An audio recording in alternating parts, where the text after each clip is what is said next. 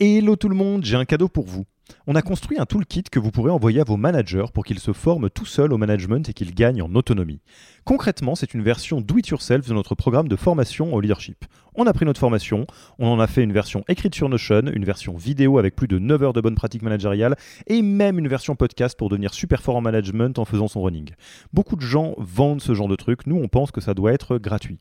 Pour avoir accès à tous ces bonus, il vous suffit d'aller sur www.yaniro.co slash bonus, B-O-N-U-S, et on ne vous demandera même pas votre email. Sur ce, je vous laisse avec l'épisode du jour.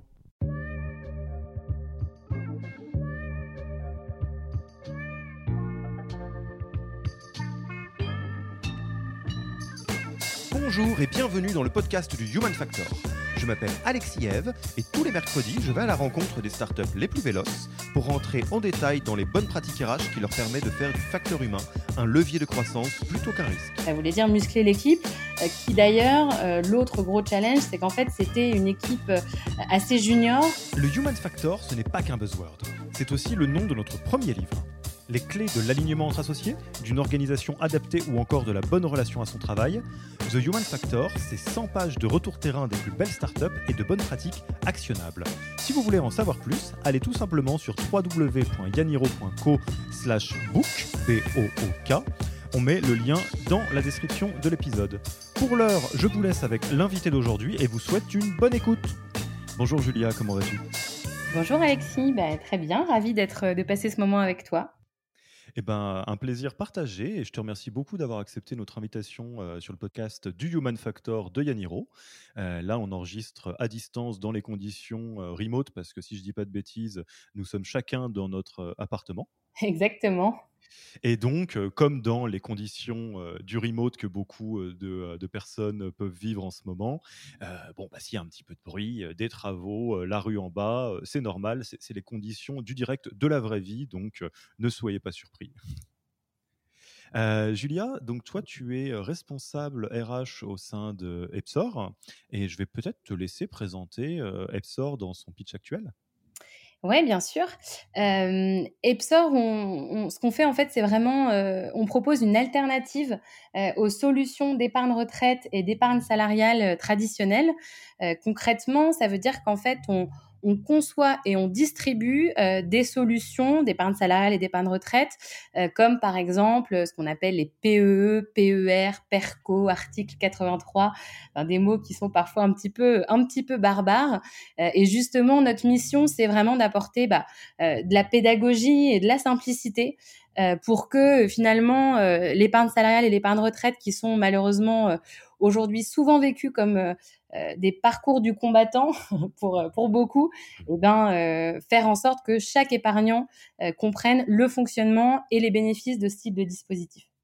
Mmh. Et pour, pour, donner un petit peu de, euh, de, de, visibilité sur de, quelle taille on parle pour euh, Epsor, parce que ça va avoir un impact évidemment sur euh, les pratiques RH, ça a été lancé en 2017, mais ça a vraiment trouvé son envol et avec ses premiers clients, si je ne dis pas de bêtises, tu me corrigeras, en 2018. vous êtes 50 à peu près à l'heure actuelle, peut-être un peu plus Oui, un peu plus là, il y a pas mal d'arrivées prévues dans les prochains jours. on, on, va en reparler. Et donc il y a eu 7,3 millions d'euros euh, levé euh, depuis le début. Et euh, surtout, pour ceux qui se demandent s'ils n'ont pas entendu ce nom quelque part associé à Yaniro, Julien Niquet, donc l'un des deux cofondateurs, nous a fait le plaisir de, témoigner lors d'un épisode spécial entrepreneuriat et paternité. donc sur un tout autre sujet, vous pouvez écouter Julien dans un autre épisode de Yaniro. Alors l'idée de, cet épisode, euh, ça va être vraiment de, faire un focus très particulier sur un enjeu euh, bah, que finalement toutes les startups rencontrent et euh, tous tes homologues RH en, particulier aussi, le sujet du, recrutement des, profils tech. quelque part, quelles sont les spécificités liées à cette typologie de profil dans les phases de recrutement In situ, la question d'après devient évidemment l'onboarding, la gestion de carrière, mais ça on verra que bah, c'est des chantiers qui sont encore en cours de travail chez vous. Donc, on va peut-être beaucoup se focaliser sur l'aval, l'amont plutôt. donc, bah, l'idée, c'est qu'on parte vraiment en deep dive là-dedans. Ça te va? Oui, avec plaisir. Je pense que c'est un, un vrai point pour beaucoup de RH de start-up. Donc, si je peux partager un petit peu mon expérience sur le sujet, avec grand plaisir. Eh ben allez, le recrutement des profils tech euh, dans euh, le, terrain de jeu Epsor, c'est parti, c'est le sujet de ce qu'on va faire aujourd'hui. Alors la première question qui me vient, euh, c'est toi quand tu as rejoint Epsor, donc ce sujet a été l'un des chantiers prioritaires dont tu t'es emparé au milieu d'autres. Pourquoi est-ce qu'il y a vraiment eu ce sujet-là sur la table, particulièrement de se dire, OK, il faut qu'on muscle notre jeu et qu'on s'améliore sur le recrutement des techs ça, vient d'où ce, côté prioritaire et stratégique? Bah, je pense que ça vient d'une part du fait qu'on a, qu'on avait et qu'on a toujours, une roadmap produit qui est assez ambitieuse. Heu, on a lancé, heu, un nouveau produit, heu, assez, heu, rapidement après que je sois arrivée. Heu, on a recruté, notre 1er UX designer qui derrière en fait a, petit à petit revu, heu, finalement l'ensemble de notre app et notre parcours pour, heu, y ajouter encore plus, d'expérience, enfin une meilleure dose, encore plus, de facilité pour utiliser notre app. Donc, on a revu tous nos parcours. Euh, donc, derrière, ça voulait dire finalement réécrire euh, euh, pas mal euh, de notre euh, de notre outil. Donc, ça voulait dire muscler l'équipe, euh, qui d'ailleurs, euh, l'autre gros challenge, c'est qu'en fait, c'était une équipe euh, assez junior euh, et on avait euh, cette problématique de senioriser l'équipe euh, pour euh, finalement faire grandir les, jeunes pépites qu'on avait et puis aussi pour, euh, pour aller plus vite, gagner en efficacité, en qualité, etc. Donc voilà, il y avait euh, les deux enjeux, la roadmap produit euh, ambitieuse et une équipe euh, junior à senioriser, à muscler. Hmm, D'accord. Et, donc, au regard de ces euh, deux priorités stratégiques euh, sur euh, arriver à délivrer la roadmap et arriver à senioriser l'équipe, où se situait Epsor au moment où tu t'es saisi de ce chantier Quelles étaient, et ça c'est important pour la suite, les choses peut-être sur lesquelles vous étiez déjà pas mal, soit parce que vous aviez consciemment fait un effort là-dessus, soit parce que vous vous êtes bien débrouillé, et les choses sur lesquelles il y avait encore beaucoup de- de pierres à ajouter à l'édifice pour qu'il soit construit Alors en fait, ce qu'il y avait déjà, c'était une grosse implication de l'équipe tech sur ce sujet. Euh, on pourra y revenir, mais moi je trouve que c'est primordial. Euh, il y avait déjà des outils, il y avait déjà des process, même si on les a un petit peu euh, modifiés. Et il y avait plutôt une belle réussite sur les profils juniors et, sur les stagiaires. Donc ça, c'est la situation dont j'ai hérité en arrivant. Et est-ce que tu peux nous donner euh, en quelques mots les, grandes lignes de ces, euh, euh, ces, ces- acquis, entre guillemets, quand tu es arrivé? En gros, qu'est-ce que euh, on peut partager à ce stade-là comme bonne pratique ou comme éléments qui étaient déjà stables et qui sont restés dans l'édifice pour que les, les RH ou les fondateurs, fondatrices qui nous écoutent puissent prendre le chemin, en, le train en route et puis si elles doivent apprendre de ce que vous aviez déjà fait quand tu es arrivé, que, que ça puisse se faire? Alors déjà, euh, le CTO, il a été depuis le début, il est toujours vraiment incentivé sur euh, le recrutement euh, de l'équipe tech. C'est un fondateur ou pas? C'est non, un des cofondateurs, le CEO Ouais, c'est un autre ouais, collaborateur. Tout à fait. Qui est là depuis longtemps, mais euh, voilà. Donc ça, c'est super important. Ça veut dire que dès le début, c'est quelqu'un qui consacre beaucoup de temps, euh, qui euh, a son mot à dire dans le design même du processus de, de recrutement tech, qui finalement a été dès le début un allié pour moi. Et ça, je crois que c'est fondamental cette relation, donc en l'occurrence entre entre Pierre-Antoine et moi. On a vraiment chacun notre rôle puisque lui moi, je compte vraiment sur lui pour tester les compétences tech. Euh, il compte vraiment sur moi pour tester les compétences comportementales et puis l'adéquation à notre Mhm. culture. On a tous les deux la possibilité de dire no go. Euh, et, et ça, c'est euh, ça, c'est vraiment super important. Et je crois que euh, c'est presque la première brique euh, dans cette euh, dans cette collaboration avec l'équipe tech pour que euh, pour que le, le recrutement se passe bien. Et Euh, quand tu dis, euh, attends, je vais, je vais te poser plein de questions. hein. Euh, quand tu dis il est incentivé, c'est d'un point de vue euh, bêtement entre guillemets euh, financier? C'est un objectif pour lui euh, de que le recrutement se passe euh, euh, vite et bien? C'est quoi ces KPI entre guillemets euh, euh, sur ces, sur ce, cet objectif-là? Alors, euh, il se trouve que chez Epsor, on n'a pas de euh, bonus euh, individuel, euh, à part les, équipes sales en l'occurrence. Donc, donc Pierre-Antoine, sa, sa rémunération n'est pas directement impactée par ça. Mais néanmoins, effectivement, dans ces objectifs qui sont définis par donc Julien et Benjamin, les deux cofondateurs, et en fait, c'est le cas. Enfin, moi, ça fait ça fait deux fois que du coup, j'assiste finalement à, au point semestriel de, Pierre-Antoine et que je revois un peu avec lui le compte rendu, il y a ce point qui arrive dans les dans les tout premiers points. c'est voilà Julien et Benjamin qui lui disent tu es responsable de faire grossir ton équipe alors de faire grandir les gens qui sont là bien sûr mais aussi de faire grossir ton équipe et c'est aussi un point qu'il y a dans mes objectifs à moi euh, et en fait, on est tous mmh. les deux, euh, j'ai envie de dire, à égalité en responsabilité sur ce point. Et, euh, et, du coup, on est vraiment une équipe et c'est hyper important que le CTO y consacre du temps parce qu'il a toujours des, plein de priorités. Mais voilà, Pierre-Antoine, c'est quelqu'un qui est capable, dans la journée, si je dis, il faut vraiment qu'on fasse l'offre à Toto, même s'il est en train de gérer plein de trucs importants, je sais qu'il va faire l'offre parce qu'il comprend l'enjeu de le faire à ce moment-là.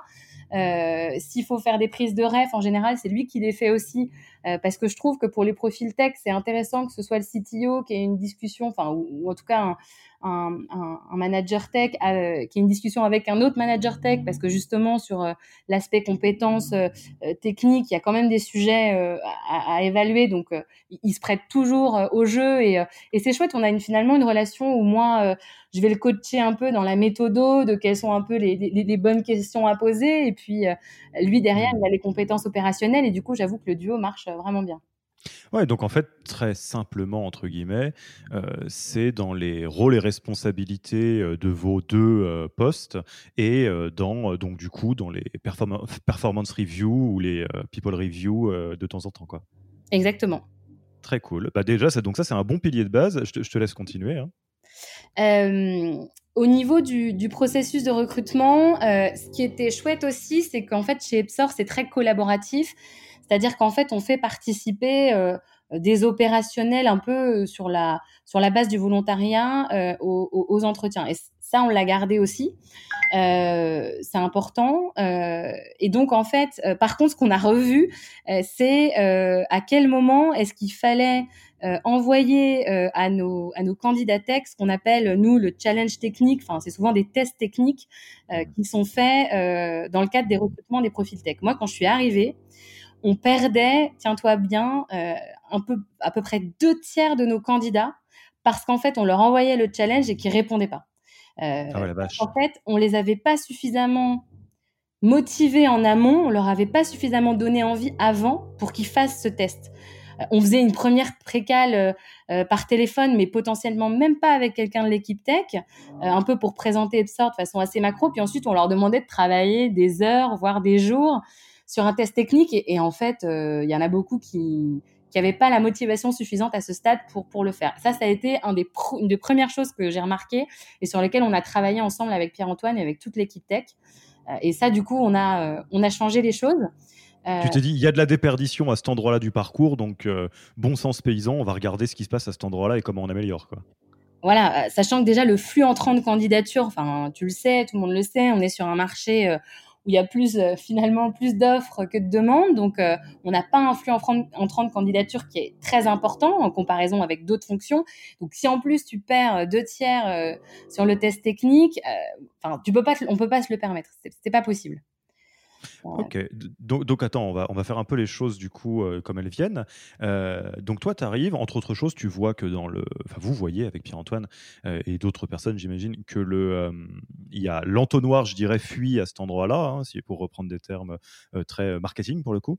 et vous vous dites, bon, donc là, on a, soit on en demande trop à cette étape-là, soit on motive pas assez les gens par rapport à ce qu'on leur demande. Et du coup, comment vous avez craqué l'équation?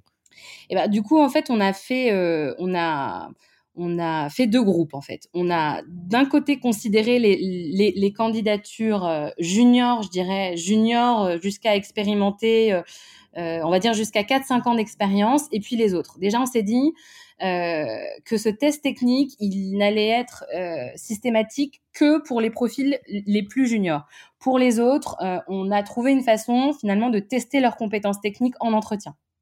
Hmm. Parce qu'en fait, euh, en général, enfin, plus les profils sont seniors, plus ils sont euh, euh, finalement chassés, plus ils ont le choix, et du coup, plus c'est difficile de leur demander de passer du temps sur ton test technique. Donc déjà, on s'est dit, OK, les expérimenter, on va se débrouiller pour tester leurs compétences techniques en entretien.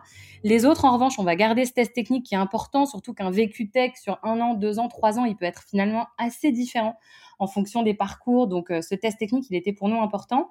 Par contre, effectivement, ce qu'on a changé, c'est qu'on le fait pas faire après notre notre premier call de 20-25 minutes de précal. Il y a toujours un échange avec quelqu'un de l'équipe tech avant euh, alors soit il se trouve que finalement euh, euh, c'est Pierre-Antoine qui fait, tu vois, le, le, le, premier call et du coup la personne parle au CTO pendant 30-45 minutes, pose toutes ces questions et en fait Pierre-Antoine donne suffisamment envie et incarne suffisamment le job pour que les gens aient envie de faire le test, voire même dans certains cas on les fait venir une première fois chez nous.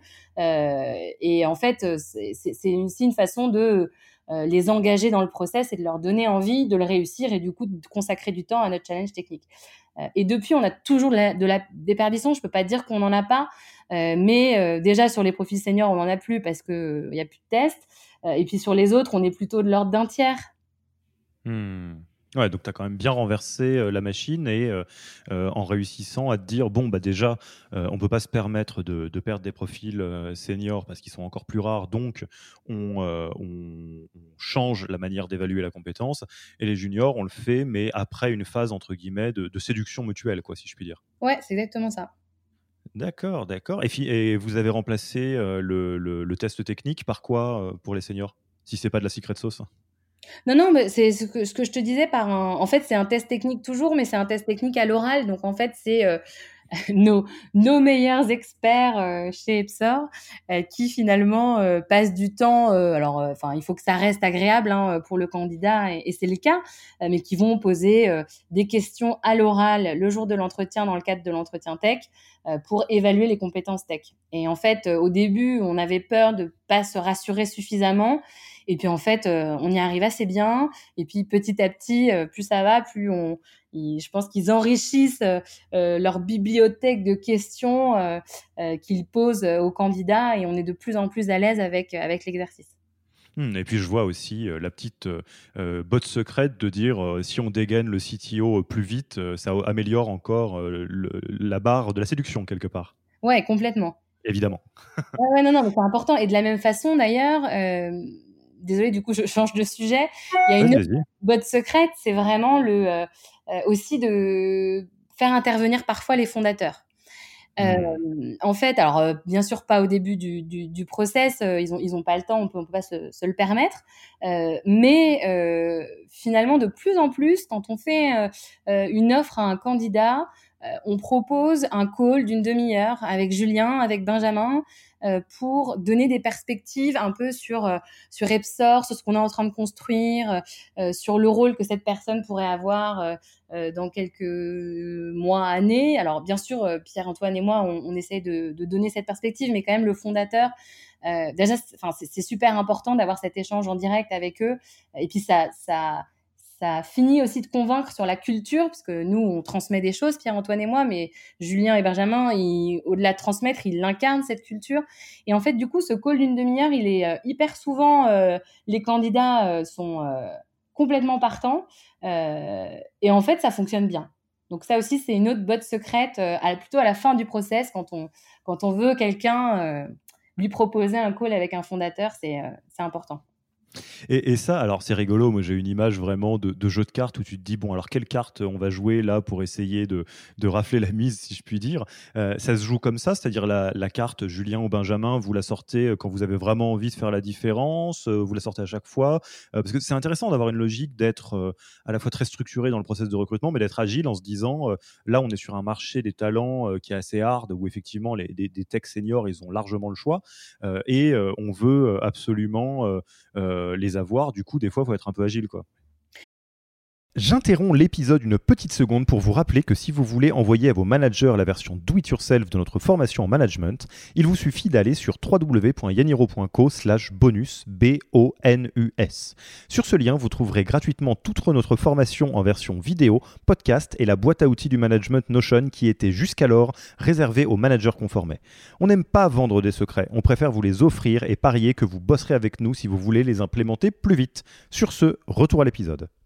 Bah écoute, je peux pas dire qu'on la sort à chaque fois, c'est-à-dire qu'en fait, euh, euh, si euh, deux heures après que Pierre-Antoine ait fait l'offre, la personne nous dit oui, à la limite, on n'a même pas eu le temps. donc voilà, et, et, ça arrive et tant mieux. Si en revanche, tu vois, au bout de 24, 48 heures, il n'y a pas de nouvelles, moi je vais rappeler pour prendre un peu la température. Et là, si je vois qu'en fait la décision n'est pas prise et que le candidat peut nous échapper, ouais, là je le propose. Ok, donc là, à ce stade-là de la discussion, moi j'ai bien noté carte 1, faire équipe avec le CTO et faire en sorte que ce soit dans les rôles de responsabilité euh, à la fois de la fonction RH et de la fonction euh, technique par le CTO, euh, s'assurer d'avoir, de ne pas abuser des, tests techniques ou en tout cas de bien se rappeler qu'il y a de la séduction à avoir et plus les profils sont rares, plus c'est le cas. Qu'est-ce que vous avez mis d'autre comme coup de booster sur, sur ce recrutement des profils tech? Alors, il y a une chose qui est super importante où, pareil, j'ai mis du temps à m'en rendre compte, euh, c'est de faire une démo du produit. Alors, en fait, ça dépend de votre activité. Euh, parce que si vous faites du B2C, euh, je ne sais pas, par exemple euh, Back Market ou même Frishti. Enfin, je veux dire, c'est en fait des startups où euh, beaucoup d'entre nous et les candidats connaissent parce que eux-mêmes ont eu l'expérience en utilisant l'app et du coup voient bien l'apport de ce type de de ce type de, startup. Epsor, c'est un peu différent. en fait, il y a on n'a pas forcément la possibilité de goûter à l'expérience Epsor quand on n'est pas euh, client via euh, du coup son entreprise, via son employeur. Et euh, même si je ne doute pas que dans les années à venir, beaucoup auront cette chance. Aujourd'hui, on est quand même un acteur nouveau, donc finalement, il y a beaucoup, il y a beaucoup de, de, de candidats qui voient notre site vitrine, mais qui voient pas vraiment notre proposition de valeur et notre app. Et donc hmm. ça, c'est un truc qui est super important aussi et qui est super apprécié des candidats. Donc pensez-y si vous êtes euh, dans le cadre d'une startup B2B avec une app qui n'est pas euh, en ligne euh, et accessible à tous, c'est de demander à l'équipe produit de passer 15-20 minutes pour, pour montrer votre produit. Et en fait, les candidats, ils ne demandent pas, mais quand on leur montre, en fait, ça devient euh, évident que c'était une bonne idée de le faire et qu'en fait, euh, euh, on aurait raté quelque chose si on l'avait pas fait. Ça rend les choses concrètes, ça leur permet de se projeter.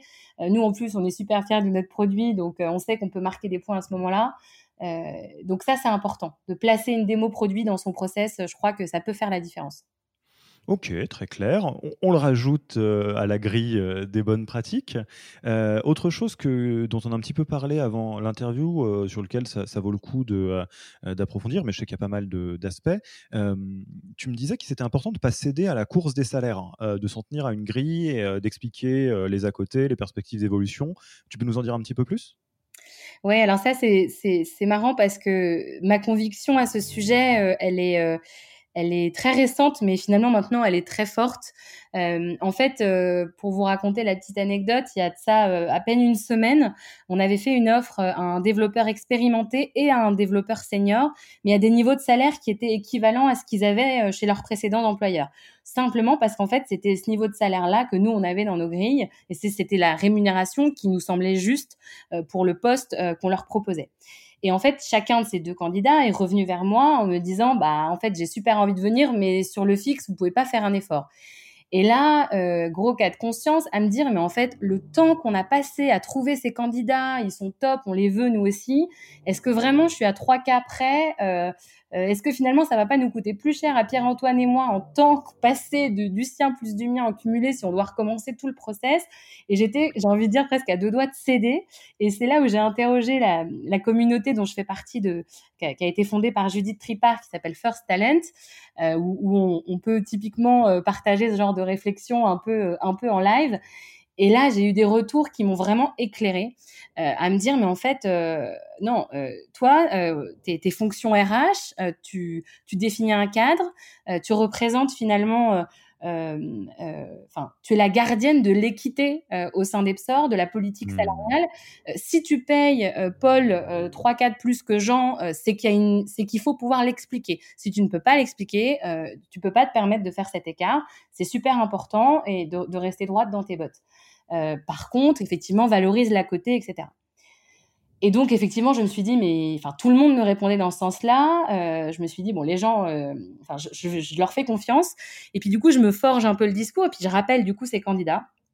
Et c'est effectivement ce que je leur explique. Et là, en fait, ce qui s'est passé, et c'est super intéressant, c'est qu'eux, ils ont valorisé cette démarche de se dire, ah, mais en fait, Epsor, c'est une boîte dans laquelle c'est important, euh, enfin, la transparence des salaires, c'est important, l'équité entre les, entre les collaborateurs, c'est important. Euh, et du coup, c'est pas à la tête du client ou à celui qui, qui négocie plus fort euh, qui va gagner plus. Et en fait, du coup, ça, c'est une valeur dans laquelle je me reconnais et ça me donne encore plus envie de venir. Et du coup, il s'est passé un truc génial, c'est que les deux ont accepté au même niveau de salaire qu'ils avaient et que euh, dans leur mail d'acceptation, ils m'ont écrit, tu vois, euh, euh là, j'avais pris la petite quote, merci pour ton temps, tes explications, ta transparence concernant le package proposé. C'est des choses qui me tiennent à cœur et je suis content de me dire que ça l'est pour vous aussi. Donc finalement, c'est gagnant-gagnant de ne pas avoir cédé effectivement à cette course-là. Et, alors bon, je, vous invite, euh, si vous êtes intéressé par ces sujets, à écouter l'épisode qu'on a enregistré avec Virgile Ringard, que je salue, dans lequel on rentre en très grande profondeur sur la question des grilles de rémunération. Mais euh, c'est vrai que euh, on, comprend, hein, toi tu as des objectifs, il y a un volume de recrutement qui est élevé, et tu te dis non mais je vais peut-être, je peux les faire tomber, les, les deux, trois cas qui me permettent de parvenir au début ou de pas prendre ce risque. Mais en réalité, quand tu regardes dans le long terme, et Virgile en parle beaucoup mieux que moi, hein, on crée ce qu'on appelle de la dette managériale quand on crée euh, euh, ce genre de petits à côté qui ne sont pas explicables. Et tu as raison, euh, la, le mot-clé, c'est d'être capable de l'expliquer. Parce que si vous dites que vous avez un, volant de 2-3 cas en dessous et au-dessus de la grille, mais parce que vous, le valorisez, vous valorisez un, sujet ou un autre, why not? Mais il faut être capable d'en faire une règle absolue pour tout le monde. Quoi. Mmh. Oui, tout à fait. Ok, euh, donc ça c'est un, bon point. Donc vous, vous, avez une grille, vous vous y tenez et finalement euh, bah, vous, avez des bons feedbacks par rapport à ça. Euh, quels seraient d'autres aspects qu'on n'a pas encore abordés sur les, bonnes pratiques du recrutement d'équipe tech? On n'a pas encore parlé beaucoup du, sourcing hein, finalement, de par où on, on les trouve. Hein. D'où est-ce qu'ils viennent? Ils viennent à vous? Vous allez les chercher? Ouais, alors effectivement, on peut parler du sourcing et aussi des profils, peut-être juste en, introduction, parler de ce sujet-là qui je trouve est important. Quand je suis arrivée chez Epsor, on recherchait des profils qui avaient des expériences, des expertises dans nos technos. Et peu importe que ce soit un dev junior, un dev senior, un lead, etc. Ça aussi, ça a été un sujet sur lequel on, a, on, a, on a évolué avec Pierre-Antoine. Finalement, on s'est dit que sur les profils juniors, c'était important que les, candidats connaissent nos technos. ils sont encore à un stade d'apprentissage qui fait que bah, tout de suite les faire switcher de techno, c'est quelque part un peu, un risque et ils vont mettre du temps à monter en compétence sur le sujet. Par contre, sur les profils seniors, on s'est affranchi de ça en se disant, bah, en fait, c'est pas grave s'ils connaissent pas ce qu'on appelle notre, stack, notre, nos langages, notre environnement technologique, puisqu'en fait, le fait d'avoir de l'expérience sur d'autres technos, ils ont acquis une agilité euh, intellectuelle, notamment euh, tech, qui va faire qu'ils vont monter en compétences très vite. Et du coup, ça nous a vraiment ouvert le champ des possibles. Donc, en fait, des candidats qu'on refusait, euh, j'ai envie de dire quasi systématiquement pour cause de, de, défaut d'expérience sur nos technos, bah sur les candidats plus seniors, euh, on a euh, on a pris un autre angle et ça, ça nous a permis d'élargir notre, notre entonnoir, si je puis dire, de, de candidatures entrantes. Euh, oui, donc, donc ça, finalement, en fait, c'est même, tu as raison, avant le sourcing, ça vous a permis de faire évoluer les scorecards pour chaque profil, entre, entre junior et senior. Exactement, exactement. Et, ensuite, par rapport au sourcing, bah, c'est vrai qu'il y a plusieurs canaux et que comme le recrutement tech est compliqué, je pense qu'on peut, on est obligé de, rester vraiment euh, multicanal sur ce sujet. Euh, alors bien sûr, il y a le sujet de l'approche directe. ça, c'est c'est important. Nous, on le fait chez Epsor. mon rôle à moi en tant que RH, c'est d'identifier les profils. et puis ensuite, je passe le relais à Pierre-Antoine qui finalement contacte euh, lui-même euh, les candidats. Euh, on avait fait une petite, un petit partage d'expérience à ce sujet, toujours sur la communauté RH. et en fait, on estime on estimait qu'avoir entre 10 et 15% de retour quand, on contacte, quand on contacte des candidats tech sur LinkedIn, c'était un, un, bon taux. Mmh. donc, donc effectivement, euh, alors sauf qu'en fait, en général, les, candidats ne répondent pas forcément au premier message. Euh, donc la deuxième chose aussi, c'est d'être capable de relancer ces candidats. Et pour le coup, en général, c'est assez fluide dans l'esprit RH de se dire, bah, on les a pas forcément contactés au bon moment. Euh, il faut pouvoir les relancer. C'est pas grave s'ils nous ont pas répondu la première fois. Ils sont sursollicités. C'est moins intuitif, je trouve, côté tech où finalement le CTO peut avoir un peu plus l'impression que bah attends il, il m'a pas répondu je lui propose un super projet bah en fait tant pis pour lui tu vois. Moi je suis venue vers lui ou vers elle d'ailleurs. Et donc ça, pour le coup, c'est un travail de pédagogie côté RH, de d'expliquer en fait la valeur de, de, relancer de façon à ce que votre message arrive au bon moment. donc on fait de l'approche directe, on fonctionne avec quelques alors moi, ma conviction par rapport au partenariat avec des cabinets de recrutement potentiels euh, sur les, profils tech, moi, je préfère travailler avec un cabinet, avec un compte, euh, où on a un engagement mutuel euh, d'aller au bout, mmh plutôt que on a testé le G5-6 cabinet au succès en parallèle, qui du coup, en tout cas, enfin nous, ça n'a pas fonctionné. Les profils n'étaient pas qualitatifs et on n'est on est jamais allé au bout. Alors que là, on vient de trouver un lead euh, en un mois et demi euh, en ayant un partenariat euh, et un engagement avec un cabinet. Donc moi, c'est plutôt ma philosophie et, c'est ce que je recommande. Alors du coup, pour bien choisir le cabinet, c'est pas mal de se le faire conseiller, notamment par ses pairs qui ont eu à recruter un peu des profils similaires. Et en l'occurrence, moi, c'est ce qui s'était passé.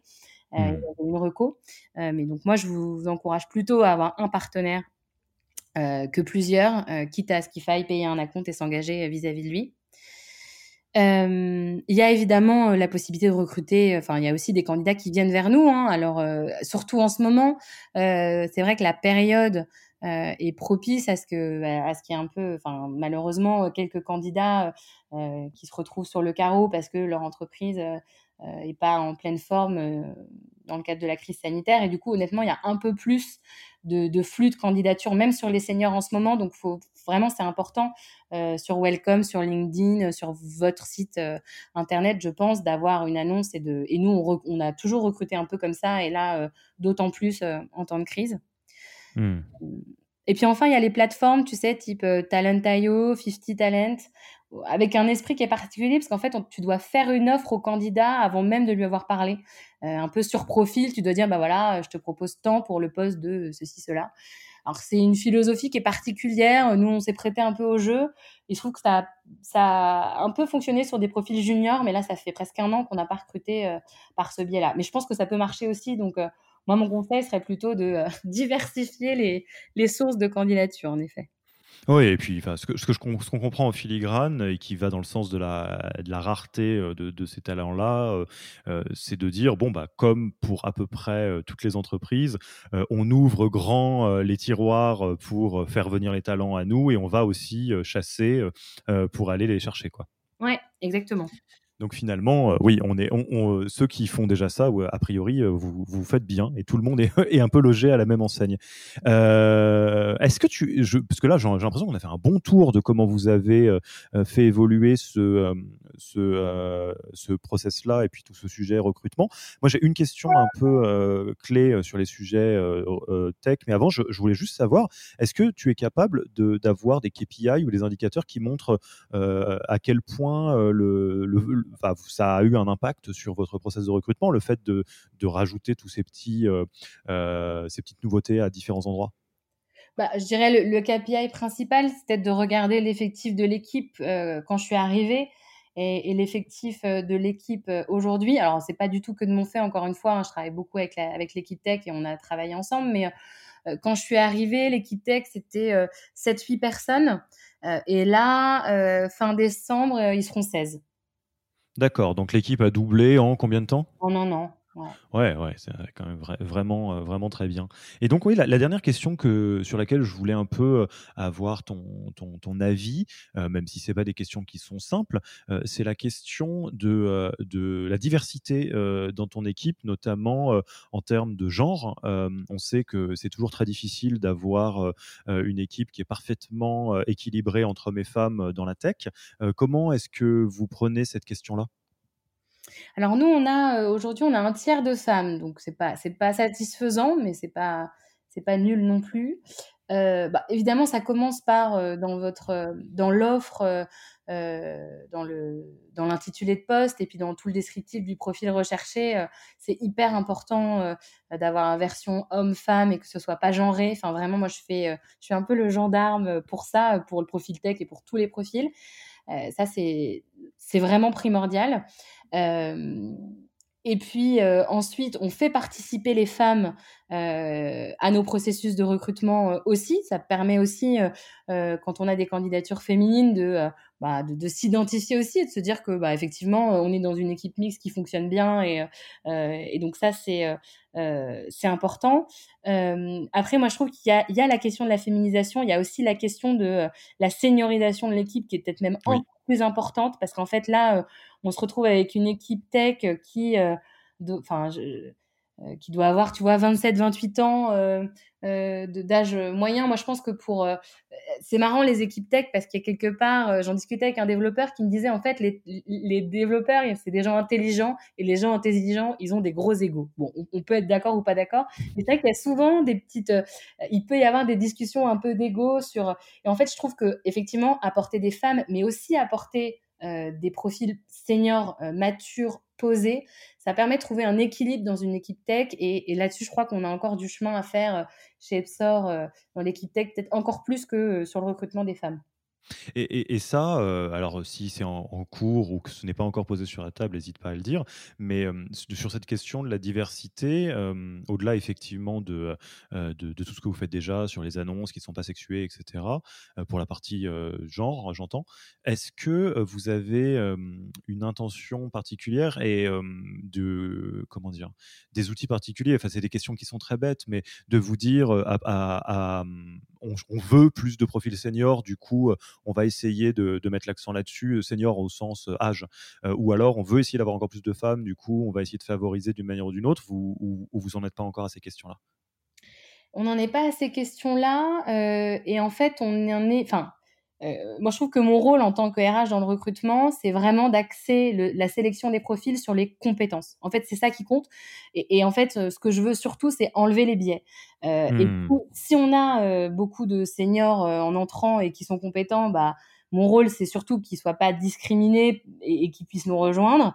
Euh, si en revanche, on n'en a pas du tout, alors il faut aussi qu'on s'interroge sur comment on communique, via quels canaux on diffuse nos annonces, un peu l'image qu'on diffuse. Euh, évidemment, c'est aussi ça. C'est pour ça euh, que ça, détermine aussi ton flux entrant de candidature.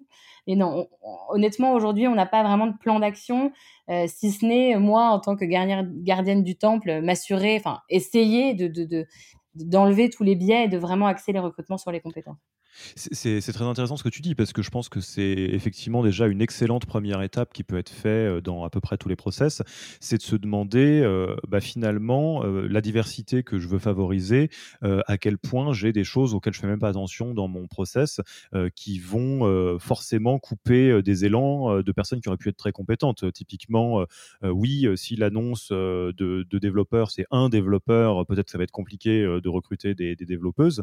peut-être que certains euh, endroits euh, du process, ça vaut le coup de prouver euh, cette forme de diversité. Là, on est sur le genre, mais ça pourrait être n'importe quelle autre caractéristique, évidemment. Non, je suis d'accord que c'est un, bon point de se dire comment je lève les biais, parce que les biais, déjà, ils seront forcément présents. Oui, ouais, tout à fait. Bon, bah écoute, je pense que c'était vraiment un, bon 360. Est-ce que tu as d'autres éléments que tu veux partager avant qu'on passe tranquillement à la fin de l'interview Ou là, on a vraiment retourné le, le, le Rubik's dans tous les sens? Écoute, non, je, pense que c'est pas mal. La dernière chose que je dirais, c'est que je pense qu'il faut que les RH, elles aient euh, ou ils aient en fait confiance en eux dans leur capacité aussi à échanger en direct avec les profils tech. Euh, moi, ça m'arrive d'échanger avec des RH qui me disent ah mais moi, euh, faut que je monte en compétences, je sais pas. Et en fait, du coup, ose, à peine parler aux développeurs, alors qu'en fait, je crois que de façon très simple, euh, si chaque RH est capable déjà de présenter la stack technique sur laquelle sur laquelle est construit votre produit, et si vous êtes capable de présenter un peu l'organisation de l'équipe, les méthodes de travail, en fait, ça donne déjà beaucoup d'infos aux candidats. je crois vraiment qu'il faut euh, il faut avoir confiance en nous euh, et se dire qu'on peut parler un peu tech euh, et être complètement à l'aise dans le fait que, effectivement, renvoyer vers les bonnes personnes quand ça, quand ça atteint nos limites. Mais vraiment, je pense que c'est important. Sachez parler de votre stack et de l'organisation de vos équipes techniques et ayez confiance dans le fait que vous-même, vous faites partie de, de, de, la réponse et, de, et vous êtes capable d'attirer des profils par votre discours. La montagne n'est pas si haute. Le message euh, est, passé à tous tes homologues. Euh, écoute, Julia, je te remercie beaucoup. Euh, les auditeurs, auditrices qui écoutent cet épisode, où est-ce qu'ils peuvent te retrouver? C'est quoi la meilleure manière de prendre contact avec toi? Bah, je pense que LinkedIn, le beau vieux LinkedIn reste une bonne façon de, de faire. Je suis assez réactive, comme je chasse sur LinkedIn.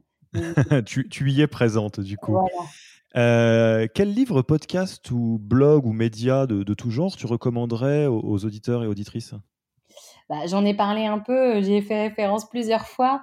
Euh, moi, vraiment, mon incontournable, c'est euh, la communauté RH First Talent fondée par Judith et du coup ce Slack qui permet d'avoir une interaction permanente avec des gens qui font le même métier que, que nous et qui sont d'un immense recours à plein, plein, plein de moments de notre vie de RH. Donc, euh, c'est vraiment ça le, must-have pour moi quand on est RH en startup.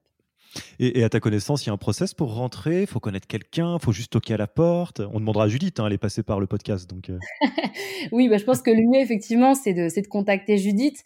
Euh, voilà, après, elle, peut-être qu'elle te l'a dit quand vous avez fait le point. Ce qui est important, c'est d'avoir un profil RH euh, plutôt généraliste euh, dans des, des, entreprises en croissance euh, plutôt petites start-up, scale-up, avec des, des, profils RH un peu couteau suisse au four et au moulin. Voilà, l'idée c'est d'avoir une communauté avec des gens qui se ressemblent et qui ont les mêmes problématiques.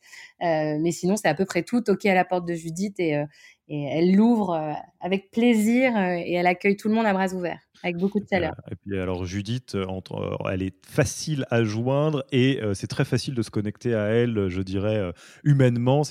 On, on, sait tout le bien qu'on pense de Judith. Ça revient, je pense, à un épisode sur deux. Donc Judith, si tu nous écoutes, on, on, te remercie énormément. Qu'est-ce que tu nommes pour le prochain épisode du podcast? Qu'est-ce qui devrait prendre le micro pour un épisode de la saison 2 du podcast Yaniro? Bah, j'ai pensé à Camille euh, de Dashlane, qui justement, que j'ai rencontrée grâce à cette euh, communauté. En fait, Camille, euh, moi, elle m'impressionne parce que elle a, elle a réponse à tout. pour le coup, elle est le, pour moi le, couteau suisse suprême. j'ai beaucoup d'admiration pour elle. elle est toujours d'un grand réconfort et elle a beaucoup de, bonnes pratiques à partager. Donc, je, lui, je vous fais confiance à tous les deux pour trouver un super angle, mais elle a beaucoup de choses à partager, Camille. Ouais, on pourrait prendre justement son, son nom. Ah, si, si c'est vraiment le couteau suisse, je ne connais pas euh, encore Camille, euh, on pourra lui poser la question de c'est quoi son quotidien de RH pour être euh, autant à la page sur tous les sujets finalement. Oui, tout à fait. bah écoute Julia, je te remercie beaucoup pour cet épisode qui allait en profondeur sur un sujet qui je pense est un enjeu quotidien pour la plupart des gens qui nous écoutent. Et bah il me reste qu'à te dire à, à très bientôt et puis à une prochaine fois peut-être. Avec plaisir, merci beaucoup Alexis. Au revoir. Au revoir. Merci d'avoir écouté cet épisode. S'il vous a plu et que vous ne voulez rater aucun nouvel épisode, abonnez-vous à la newsletter en allant sur le site www.yaniro.co. Et à mercredi prochain pour le prochain épisode. Merci d'avoir écouté cet épisode. Petit rappel, si ce n'est pas encore fait, pour accéder à notre formation au management dans sa version gratuite, il vous suffit d'aller sur www.yaniro.co slash bonus, B-O-N-U-S. Vous y trouverez gratuitement toute notre formation en version vidéo podcast et la boîte à outils des meilleures pratiques du management dans un Notion récapitulatif. Et on ne vous demandera même pas votre email. Profitez bien de cette formation gratuite, envoyez-la à tous vos managers et à mercredi prochain pour un prochain épisode.